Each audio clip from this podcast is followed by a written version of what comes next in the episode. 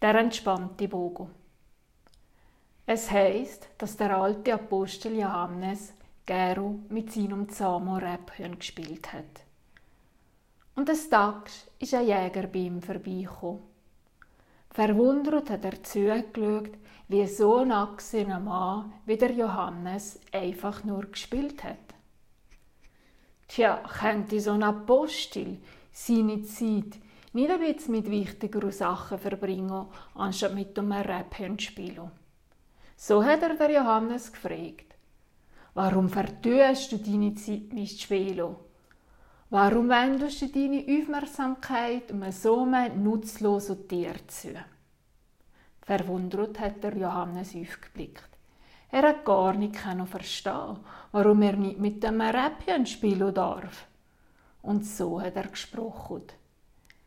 Und warum ist dein Bogen in der Hand nicht gespannt? Der Jäger hat gemeint, das darf nicht sein. Ein Bogen verliert an Spannkraft, wenn er immer gespannt wäre. Er hätte dann, wenn er ein Pfeil müsse abschießen, keine Kraft mehr. Und so würde er natürlich sein avisiertes Ziel nicht treffen.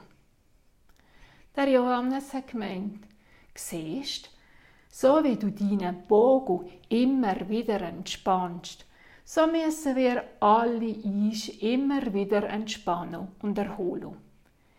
Wenn ich mich nicht entspannen würde, indem ich zum Beispiel einfach ein wenig mit dem scheinbar so nutzlosen Tier spiele, dann hätte ich euch bald keine Kraft mehr.